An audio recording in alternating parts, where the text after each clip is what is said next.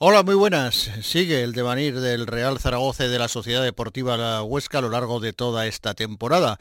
Recordar que el Real Zaragoza, después de las cuatro últimas victorias consecutivas, se ha lanzado ha levantado el vuelo y está en un momento extraordinario. Vamos a ver si lo certifica mañana con una victoria que sería la quinta consecutiva para el equipo zaragozano, donde ahora ya no decimos no puede fallar porque ya no está en la situación peligrosa que estaba, pero sí es cierto que todos estamos soñando y deseando de que llegue la quinta y que el equipo despegue definitivamente. Para este partido, Jim va a poder contar con todos, a excepción de Francho, que baja importantísima, y la de Grau, que por cierto, hoy viernes pasará por el quirófano por la tarde para esos problemas de taquicardias que sufrió en el pasado partido del Real Zaragoza. Se dice que estará un mes ausente, ya cuando vuelva eh, ya será tarde o pronto, depende como lo vean ustedes, si de verdad se recupera en dos meses, que yo la verdad que lo dudo, y más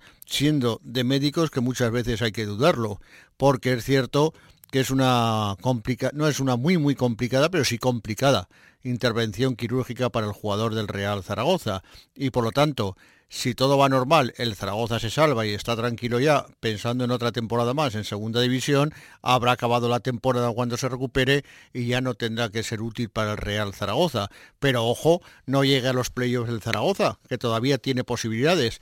Entonces sí que estará recuperado para el tramo final y puede ser un hombre importante en las alineaciones de Jim, que contará con él porque últimamente lo estaba haciendo bastante, bastante bien. Por lo tanto, todo queda a la expectativa de cómo salga del quirófano y sobre todo de su recuperación. Hay que pedir paciencia y lo importante es que se recupere bien para su vida personal. Eso lo primero.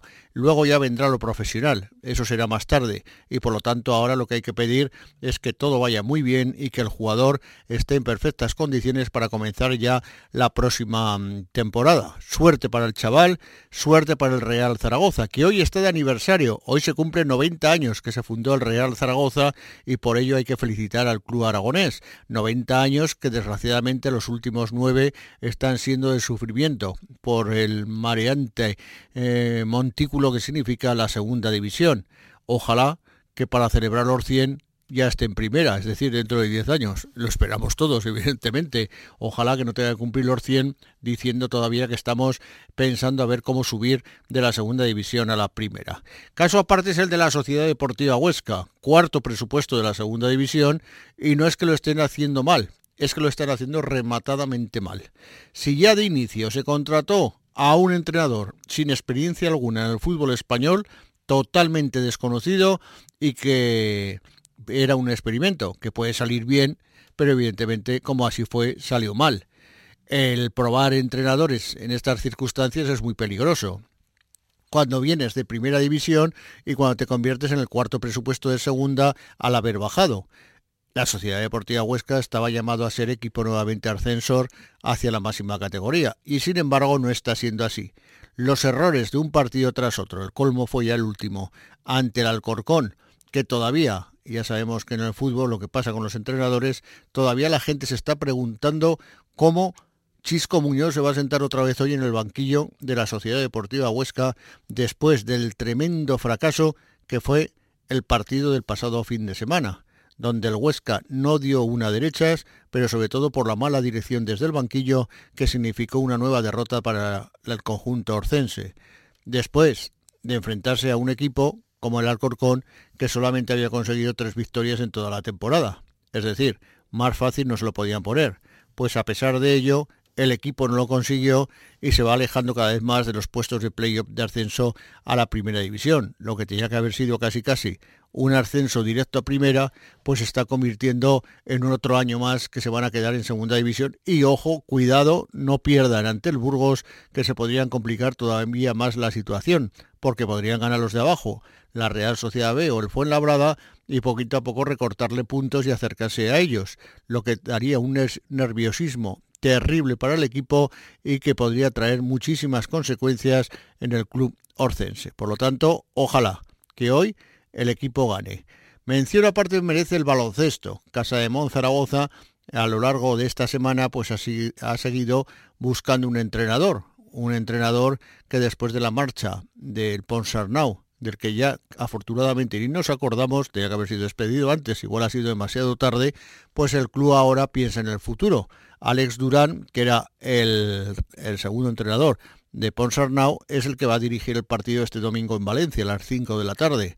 Vamos a ver si el equipo zaragozano consigue una victoria, porque de lo contrario, y dependiendo de lo que hagan sus rivales de abajo, se podría casi casi meter en puesto de descenso de categoría. Por lo tanto, no va a ser un partido fácil, pero es cierto que Valencia Vázquez tampoco está como ha estado otras temporadas y por lo tanto se puede aprovechar de ello el conjunto de Casa de Mon Zaragoza.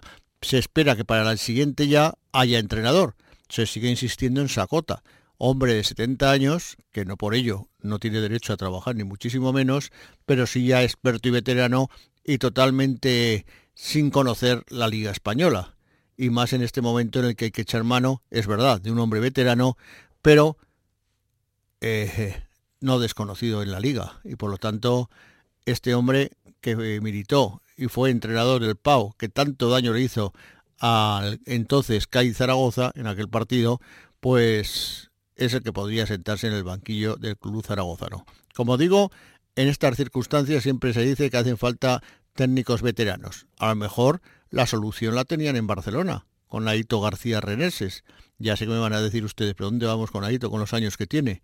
Pues poquitos más que Sacota. Por lo tanto, Aito García Reneses, por su experiencia, por su veteranía y por el saber estar en todos y cada uno de los partidos, podría haber sido el hombre que le saque las castañas del fuego al Club Zaragoza. De momento a esperar y ojalá que el próximo fin de semana, el próximo domingo, eh, Casa de Mon vuelva de Valencia con una victoria que sería muy importante para respirar una semana más y si no, a la siguiente jornada ante Burgos en la capital burgalesa, eh, ahí sí ya que se juegan la vida. Eso sí que es una auténtica final por el descenso.